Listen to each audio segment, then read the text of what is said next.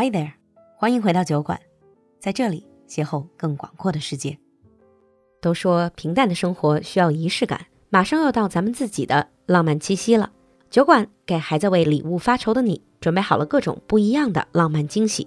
来微信公众号“露露的英文小酒馆”，下方菜单进入酒馆铺子，用一份小确幸宠爱你的那个他吧。另外，酒馆又有新活动，七月三十号周六下午三点，酒馆将与意大利 Prosecco 协会携手举办线上线下同步夏日主题派对。喝着意大利的国民起泡酒，露露直播陪你聊天抽奖，赶快联系小助手报名活动吧。微信号是 l u l u x j g。这周六咱们不见不散。Now on with the show. Hi everyone and welcome back to the Sound of Musicals. 欢迎回来曲外之音。Hi Oliver. Hello again. So this is part two of our discussion on the Book of Mormon. yes, a great musical. albeit controversial. Because on the surface, it looks like it's anti religion, is saying that religions are stupid. But it's not necessarily so, is it? no, it does look like that at first glance, but it's not being offensive towards religions. I don't think so. If you look below the surface of it, it is just kind of making a commentary on people's beliefs.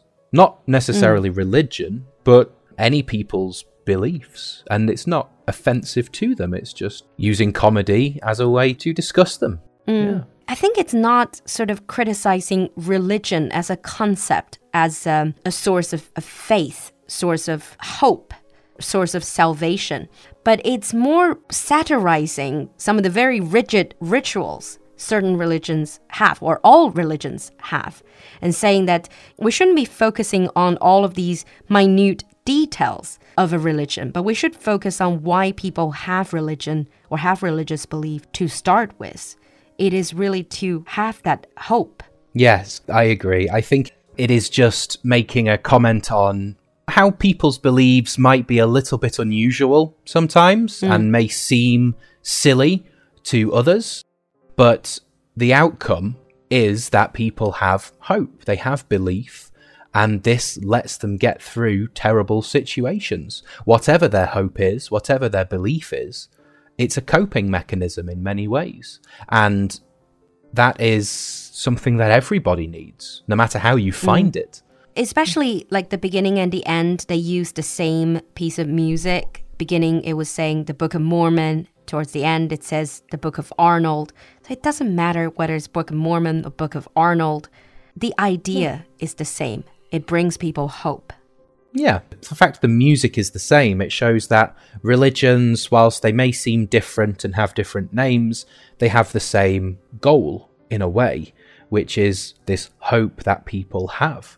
and even for people who are self-claimed believers and it's, sometimes it's very difficult to say what they actually believe in is it the actual details about a certain god or a certain deity or is it more about the idea of religion for example the villagers in uganda when arnold cunningham one of the Mormon boys, when he was preaching, he added in a lot of nonsense. He added in a lot of uh, sci fi films and, and fantasy films. However, these people just believed him. So eventually, they were trying to say to the villagers, look, I'm so sorry, that was not real. A lot of those things we said was nonsense. And then the villagers were saying, you know what? We didn't take it literally. We took it metaphorically. We never thought those were the absolute truth, what you were saying, but we just took it as part of the belief system, and that's just hmm. metaphorical. I think obviously we don't want to go into specific religions in the world No, now, but if you think about it, every religion has those stories. If you ask believers, do they truly believe in all of those stories that actually happened? Maybe not, but the messages these stories send, Yeah, they're meaningful. they're very meaningful. Yeah, I am not religious myself, but I like the messages that they bring, the faith and the hope that they give to people. Yeah. But talking about that, actually, a little bit about the music. One of the perhaps can be construed as most offensive piece of music in this is called Hasa Diga Eebowai. Yeah, yeah. We were just talking about nice messages of hope. And this is hmm. a message of hope. This is a coping mechanism. It fits perfectly into what we were talking about, even if the language is appalling for some people. Yeah. so let me give you the background of this piece of music. Hasa Diga Eebowai, obviously, is- it's not English, it's a local language.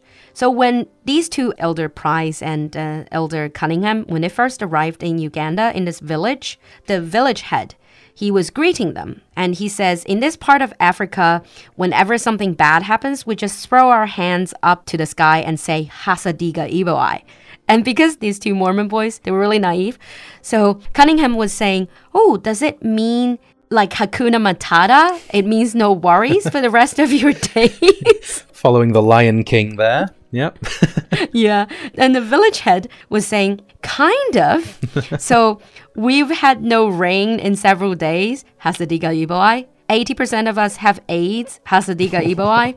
and then lots of bad things happen, and then you say Hasa Diga Eebowai. And it turns out, actually, this means F you, God. I cannot imagine Yeah. any other musical would do this. No, no. It talks about, is very in your face about the problems. Really. It's like, what can you do? Yeah, yeah. when survival becomes almost impossible and then they don't have the luxury of saying oh you know hakuna matata no worries because life-threatening things are happening around them and there's not much hope No, no, but I think the song and the phrase is the same use as Hakuna Matata, which is you Hmm. say something to help you to cope. Some people believe Yeah. it's part of a plan. These guys, they say something very different. yeah i mean you listen to it listen to the soundtrack is one thing but i was actually seeing it live in theater in the west end it was a very powerful piece because when they were talking about hasadiga iboai obviously when they explained it everyone was not shocked, but everyone was kind of laughing and be like, so in your face. But then all the actors on stage turned towards the audience. They were just looking straight into audience's eyes. They just said, if you don't like what we say, try living here a couple days. Watch all your friends and family die. Hasadiga Iboai. The thing is, a lot of people would say, oh, this is so offensive, you can't say that. But personally, I think that is a very much a holier than thou. It's like because I cannot see evil and I cannot see hopelessness in the world. I cannot see complete depravity in the world. So I try to ignore them. And when you say it, I'm going to say, oh, this is being so offensive. But this is the reality for them. It is, yes. It may be offensive to some people, but they're being offended from their own standing, from their own life and their own viewpoint, rather than the viewpoint of the people who are being portrayed. It shouldn't be offensive how people deal with situations. If you cannot walk in these people's shoes, then you really shouldn't judge. Yes. I think that message was very clear. Yeah, yeah. Okay, let's listen to this bit. It's uh, mind you, it's very powerful. my age. If you don't like what we say, try living here a couple days. Watch all your friends and family die. Hasa Diga Eebowai. Okay? Yeah. So if you're not scared off by that, there is another side of it. So the Mormon side of it, there was a, a piece of music called Turn It Off. Yes, Turn It Off, I thought was a very good song. Personally, it took me a while to sort of decipher what was going on there. Remember we were saying the Hasa Diga Eebowai, the locals, how they're saying what their attitude is.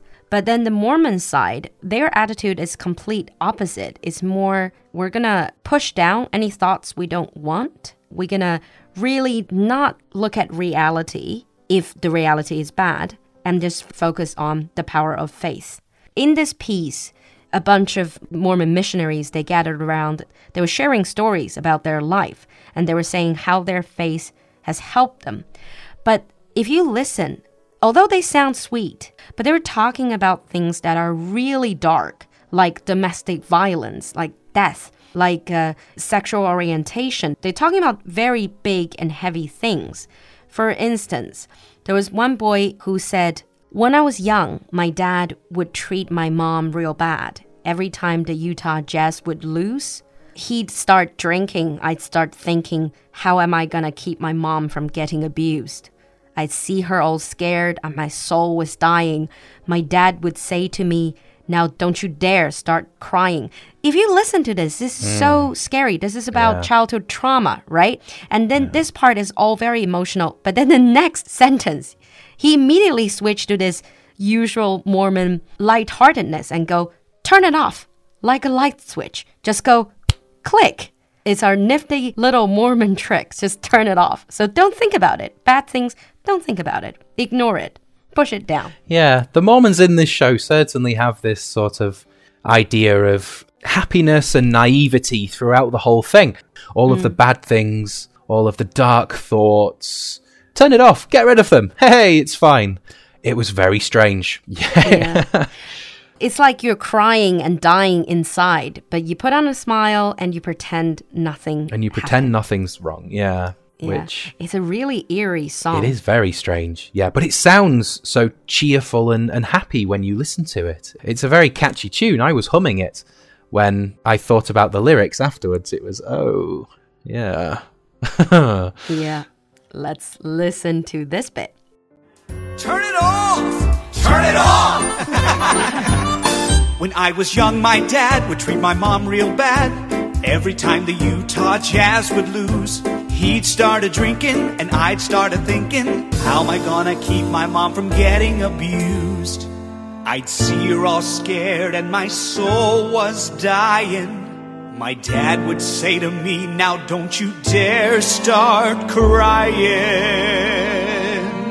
Turn it off like a light switch, just go click. It's our nifty little Mormon trick. Turn it off!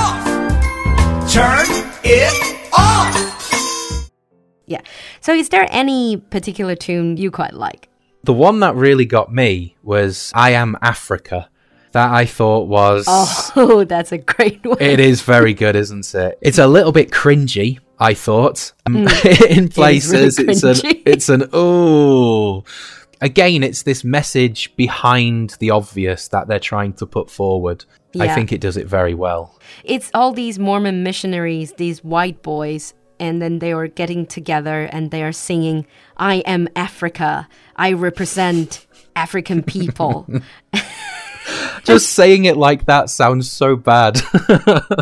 but yes. Yeah. It's so satirical. Cunningham, who was really useless in the beginning, and he says, I'm not a follower anymore. No, now I'm freaking Africa. And towards the end, he actually said, Africans are African, but we are Africa, which is so, so satirical.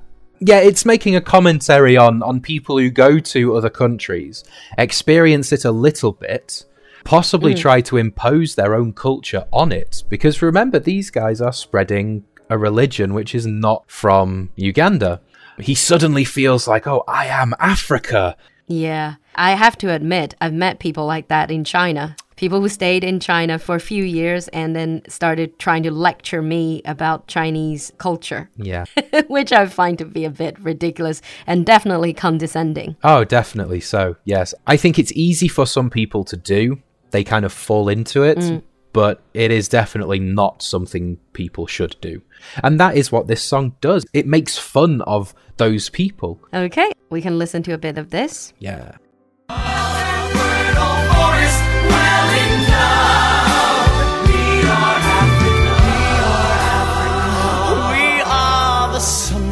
Sunrise on the savannah. A monkey with a banana. A tribal woman who doesn't wear a bra. Africans are African, but we are